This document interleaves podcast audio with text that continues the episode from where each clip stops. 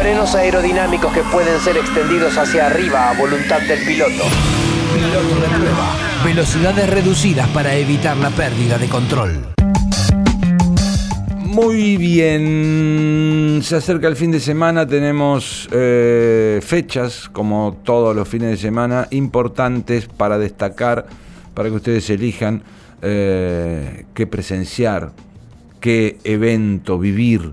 Bueno, el sábado en la estación provincial 1771 va a haber un show con Mato Ruiz en banda junto a Vito Martino y los Inolvidables. Esto es a partir de las 21 y 30, dice el evento.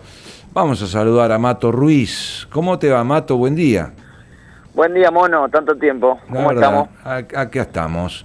Este, justamente hablando de vos y tu show y tu banda, que además eh, de, renovado material, que ya hemos conocido al menos con el tema otoño, en la banda eh, eh, tenés la oportunidad de tocar con tu hijo. Exactamente. Es una de las novedades más novedosas. sí, la verdad que es una experiencia muy linda, muy enriquecedora para ambos. Eh, es una banda que yo armé con un concepto, digamos, más bien rockero y más bien familiar. Porque está Martín, que es mi hijo más grande, que tiene 20 años, y que él ya también tiene su proyecto que se llama Marte. Él ya está produciendo su música. Y acá eh, oficia de guitarrista. Y por supuesto es la cara más joven del proyecto. Es la, es la pata vanguardista, digamos, porque también el combo se completa con Carlos Sánchez. Carlito es mi amigo de la adolescencia, quien fuera en su momento durante varios años y grabó varios discos con Estelares. Sí. Con Carlito yo empecé a tocar en, fines de los 80, es como un hermano. Y con Mau Cambarieri, que es bajista y productor, de que fue que, tocó conmigo varios años también en Mutandina. Así que es un cuarteto familiar, son todos músicos que, que me conocen mucho, cada uno por, por todo lo que te acabo de contar. Sí. Y, y además me parece que la gracia de, esta combinación es no solamente la parte afectiva, sino que, que, cada uno tiene una visión de mí distinta, me parece. Si bien eh, tanto Mauro, que es el bajista, como Carlitos me conocen eh, de hace mucho, pero Carlitos conmigo no había tocado mucho en un proyecto, digamos, algo, alguna cosa en, en, los 90, eh, pero en cambio Mau sí, pero Carlitos me conoce desde que, desde que comenzamos, así que hay un código muy fuerte musical también, y Martín obviamente al ser mi hijo sabe todo lo que, lo que ha vivido él conmigo como su padre, así que ya nace, es una banda que nace con, con, mucho con mucho en común, digamos. Bien. Eh, así que bueno, muy contento con eso. Y, y, más allá de la parte afectiva, que es muy importante, eh, lo musical es muy poderoso y volví un poco a la, raíz más rockera, eh, porque es una banda de dos guitarras eléctricas, bajo y batería. Sí. Así que dejé un poco de lado la, parte más íntima y, introspectiva de mi etapa solista. Eh, y volví un poco a, lo que fue de alguna forma mutandina, pero bueno, yo tengo 10 años más, así que no es lo mismo. Y además es un sonido claramente más rockero, al no haber teclados también las guitarras le dan una crudeza eh, rockera, claramente. Claro. No hay, no hay teclados, no hay vientos tampoco. No hay viento, hay, hay algunas cosas que yo he grabado, sí, con el saxo. Sí. Pero, pero en lo que es el sonido en vivo, no. Salimos así de cuarteto a pelo eh, a tocar. Bien. Fuerte. Eh, varias vueltas, ¿no? Desde tu arranque musical eh, bueno, acá estamos leyendo, a los ocho años empezaste a estudiar música, pero bueno, cuando finalmente salís al ruedo, pasaste ahí por el rock, por la salsa, por el funk, por lo latino, por lo folclórico, eh, y ahora volvés a este formato rockero como nos decías. ¿Tuvo que ver el viaje que hiciste por Europa el año pasado? No necesariamente tuvo que ver en cuanto a volver al rock, sí tuvo que ver, el viaje me hizo en algún punto anhelar nuevamente, apostar nuevamente por lo que quería y de alguna forma sincerarme con lo que quería hacer.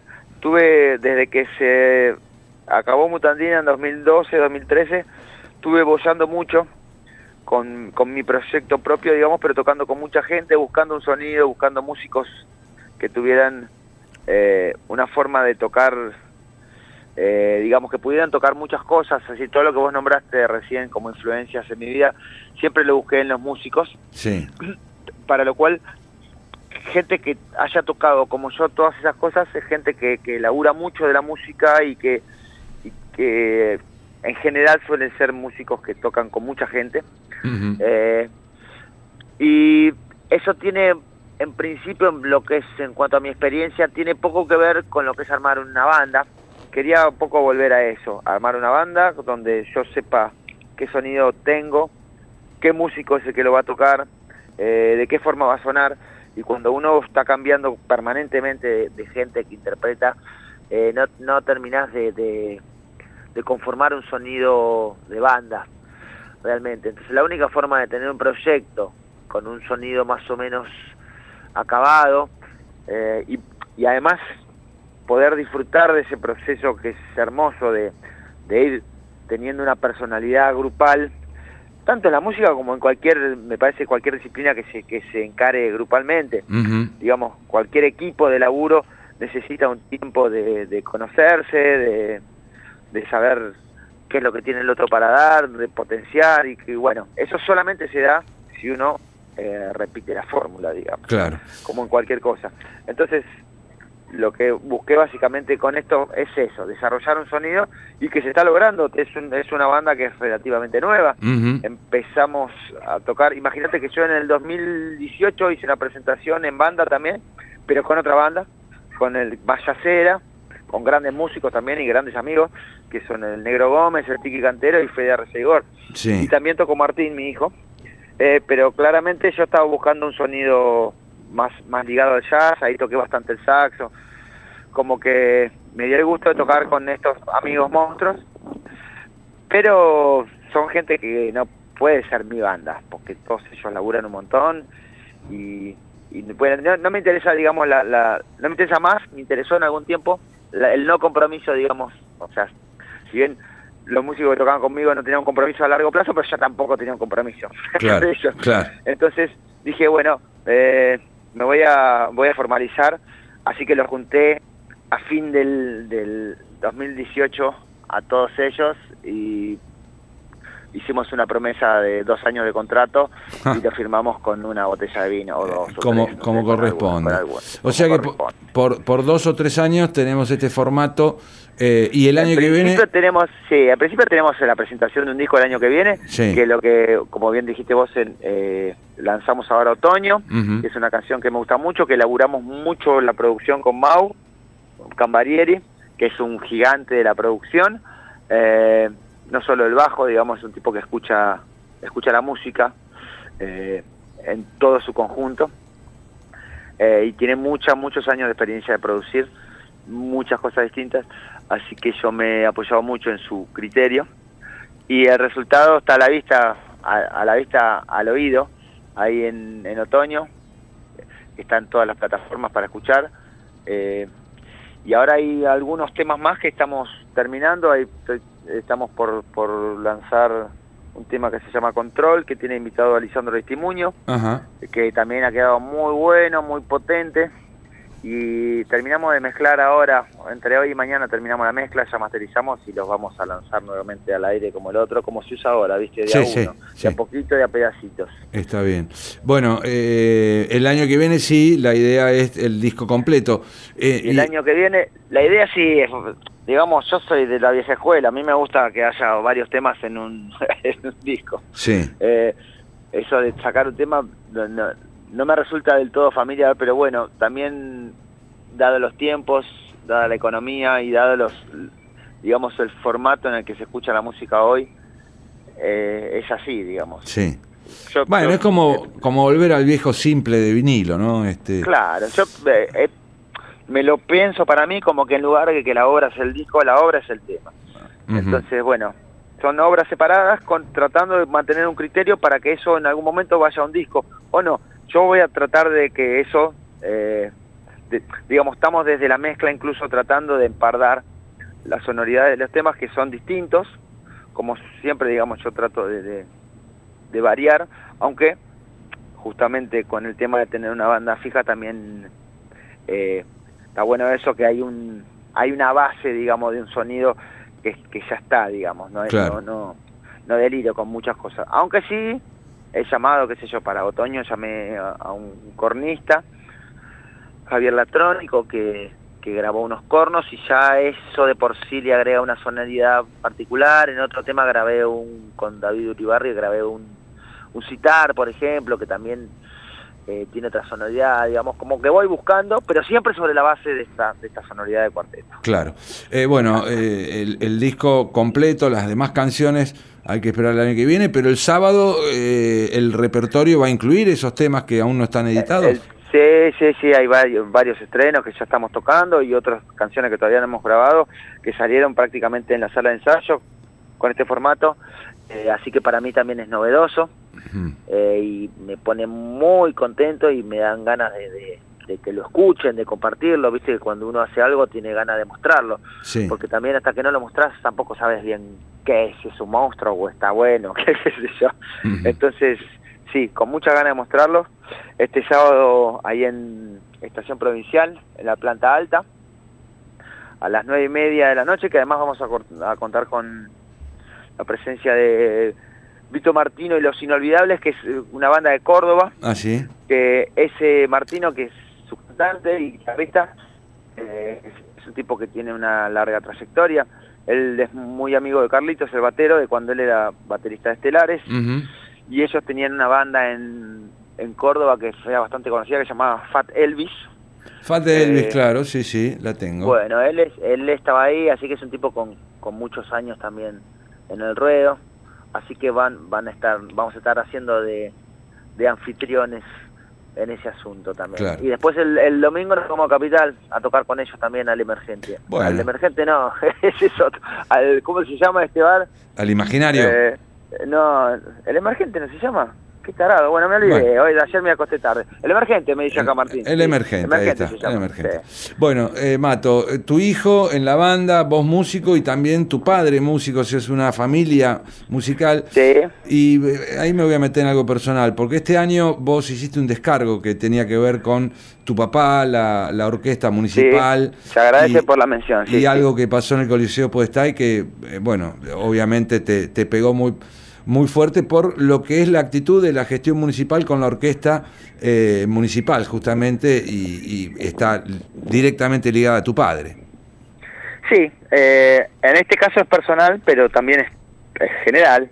Digamos, la gestión macrista particularmente ha sido muy obscenamente cruel con en general con la población, me parece a mí, y con la cultura en particular.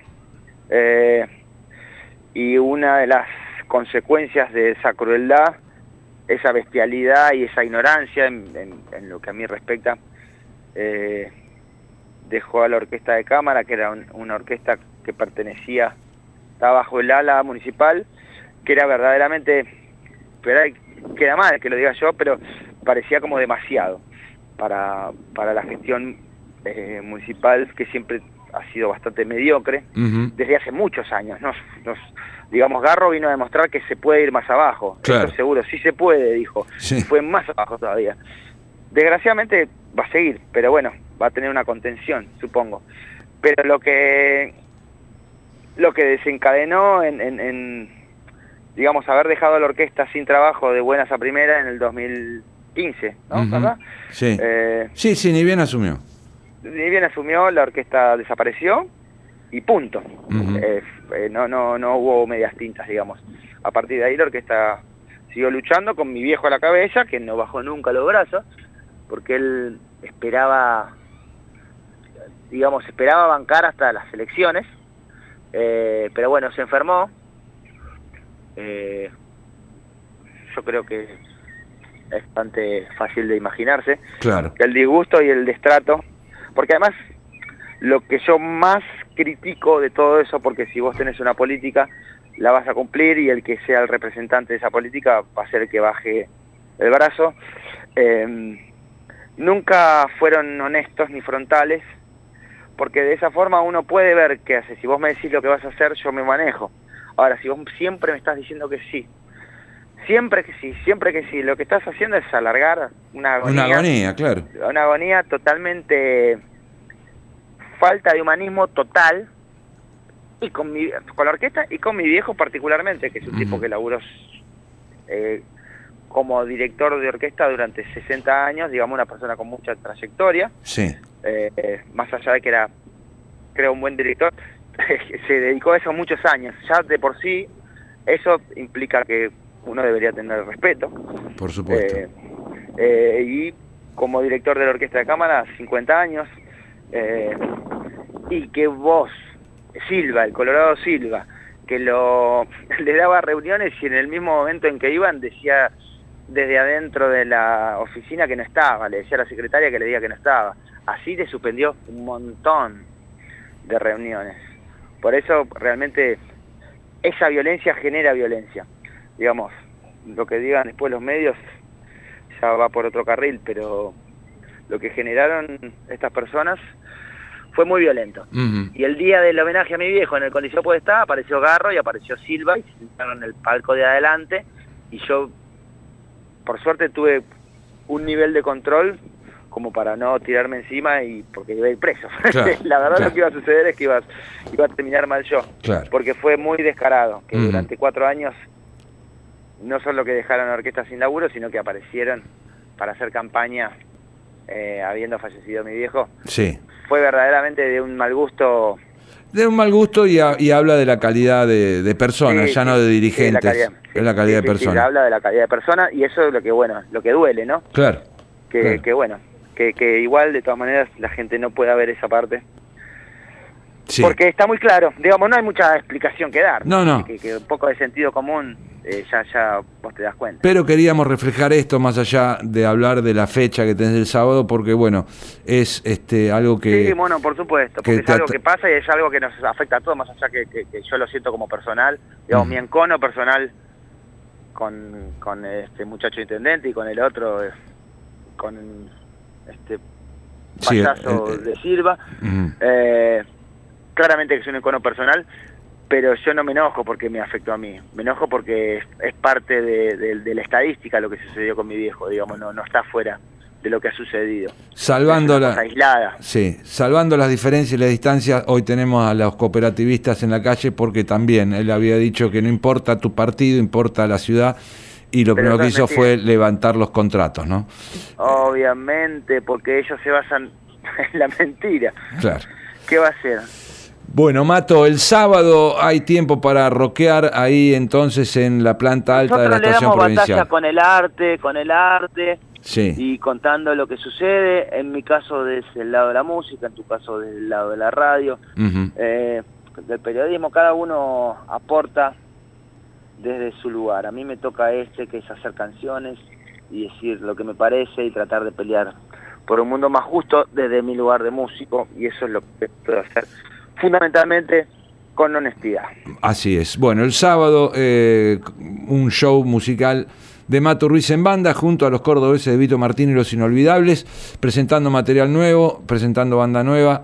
Mato, muchísimas gracias y vamos a seguirnos escuchando Otoño, que es lo que, bueno, has difundido, esperando el próximo material. Perfecto, Mono, se agradece la llamada y un saludo para todos ahí en la radio. Tengo que ir a conocer el nuevo edificio. Así es, tenés que venir a conocer el nuevo edificio. Tengo que conocer el nuevo edificio que se escucha, ahora lo puedo escuchar desde mi casa. Este, claro, vos eras uno de los que allá por Villeliza no tenían la posibilidad de escuchar por aire, solo Exacto. online. Eh, gracias, Mato, un abrazo grande. Un abrazo grande, saludos. Mato Ruiz, Mato en banda, la integra su hijo Martín, Mauro Cambarieri en bajo, Carlos Sánchez en batería, van a estar tocando el sábado en la estación provincial. Vamos a escuchar Otoño.